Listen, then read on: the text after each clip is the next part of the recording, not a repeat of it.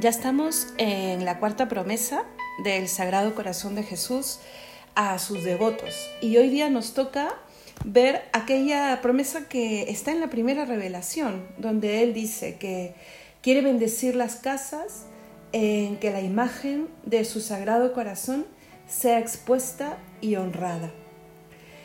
Él muestra desde el inicio su deseo de bendecir los lugares, los hogares, eh, los lugares de trabajo, los lugares de ocio, donde el corazón de Jesús quiere recordarnos, manifestarnos o incluso tocar por primera vez nuestro corazón y decirnos que es Él el que viene a bendecirnos, a fortalecernos y a consolarnos. ¿Recuerdan ese pasaje que creo que está en el Evangelio de San Lucas, donde Jesús ve a Saqueo y le pide que baje del árbol y que esa noche quiere estar en su casa?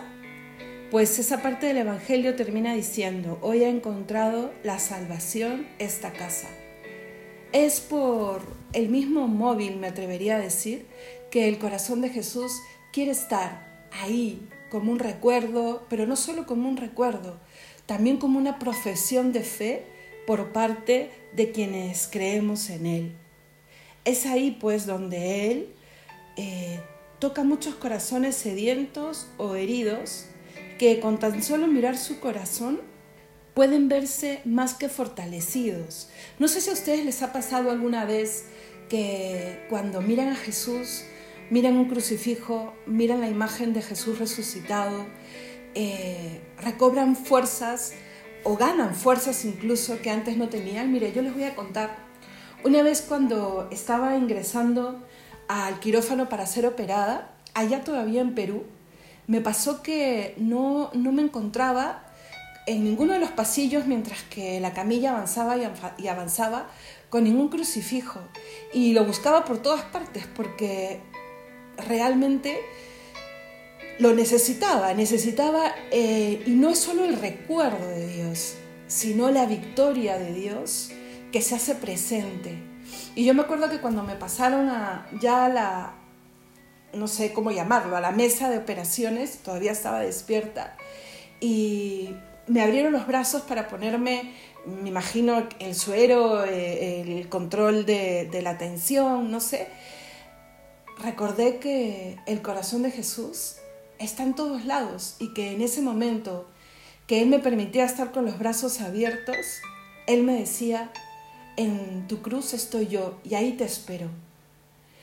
Eh, fue una gracia de Dios, pero desde esa oportunidad yo no he podido estar nunca sin una cruz, ya sea en el rosario, ya sea en la habitación, o una imagen del corazón de Jesús que me recuerde que no estoy sola. Y no es por la imagen en sí, sino por el poder que Él ha querido darle a, a ese recuerdo, llamémosle foto, llamémosle lo que sea. El Señor se ha hecho hombre, ha querido tener un rostro, ha querido tener un cuerpo, ha querido tener eh, una presencia material, carnal como nosotros. Ha querido tener un nombre. Y por eso cuando nosotros repetimos el nombre de Jesús, como dice la Sagrada Escritura, ¿no? Toda rodilla se doble, tiene un poder. Y él, cuando se le apareció a Santa Margarita, la primera vez, ya le dice, mira, mira este corazón. Y le dice que tiene un plan, para con nosotros. Esconde un plan, esos tesoros de su corazón. Tú recuerdas, mira lo que le dice, mi corazón está tan sediento y se siente tan apasionado por los hombres y por ti en particular. Quiere darte a conocer y enriquecerte con estos preciosos tesoros. Y sigue diciendo, ¿no? En los cuales están contenidos las gracias santificantes y saludables que son necesarias para sacarte del abismo de tu propia perdición. Y en otro momento, en la misma aparición, le dice, yo te he elegido.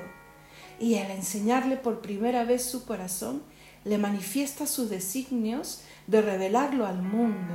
Le muestras los designios que están escondidos en sus insignias, en esos cuatro elementos, cuando le dice, yo quiero que sea expuesto para que tú, para que otros reconozcan en el fuego cuánto te amo en la cruz, que he estado yo aquí en esta tierra y me he hecho hombre para redimirte, en las espinas, diciéndote cuánto le hieren y cuánto le hieren tus pecados y mis pecados, y en el costado, ahí donde puedes descansar, donde es tu refugio, de donde brotan los sacramentos que te fortalecen. Es el Señor el que lo ha pedido y ha sido la primera promesa que ha manifestado, porque detrás de la imagen expuesta, Él promete un poder, el poder de ser Él el que hable, de ser Él el que consuele, de ser Él el que conquiste. Me gustó mucho escuchar no hace mucho a un amigo sacerdote que me contaba cómo fue entrando el corazón de Jesús en su vida. Una vez acompañó a un amigo a la casa de su abuela que había heredado, su abuela fallecida, y encontraron al corazón de Jesús entronizado, quiere decir sentado en un trono, que es como usualmente se presenta aquí en España. Y su amigo le dijo si él la quería. Y desde ahí, hace mucho tiempo, él la lleva consigo. Y ahora que se ha acercado a la devoción al corazón de Jesús ya hace algunos meses, se da cuenta que ha sido el corazón de Jesús el que tomó la iniciativa de entrar en su hogar, que por más de que él no conocía mucho de esta devoción, al mirarle, al saberse acompañado, ha ido el Señor obrando de manera misteriosa y silenciosa. Y ahora que conoce más del corazón de Jesús, eh, puede entender mucho más que cualquiera de nosotros, me atrevo a decir, el misterio escondido en este sagrado corazón. Me decía cuando le miro puedo reconocer lo que está escondido incluso en la presencia mística del Señor en la Eucaristía, que es persona, que es hombre, que tiene un corazón, que está ahí para salvarme, que mis pecados le hieren, que nos ha donado la iglesia, de la cual Él es cuerpo, de la cual Él es cabeza, perdón, y nosotros su cuerpo, su llaga, que es lo que nos habla. El corazón de Jesús se mete en el corazón, hermanos, de familias, mm, de personas solas. Miren de este sacerdote, de tantísimos sacerdotes, tantos santos se han santificado creyendo en las palabras de este divino corazón.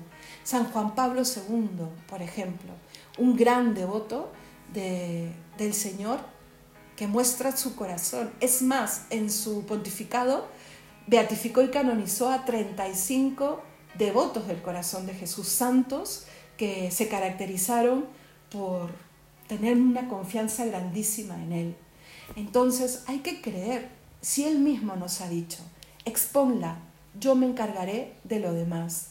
Y claro, aquí podemos entrar en este conflicto que muchas veces hemos oído de que el Señor en el Antiguo Testamento había dicho claramente que no quería que adorásemos imágenes, pues no la adoramos. El Señor lo dice claramente, expon mi imagen porque recordará, porque hará presente, porque yo me encargaré de darle un poder al, al, que mire, porque yo le hablaré, porque yo tocaré su corazón. No es adorar una imagen, es traer al presente, sacar de, de incluso del mismo corazón al presente, al pensamiento, aquello que se esconde tras el misterio, que Jesucristo es persona y no me cansaré de decirlo, que Jesucristo nos ama con pasión, que Jesucristo nos quiere librar del abismo del pecado.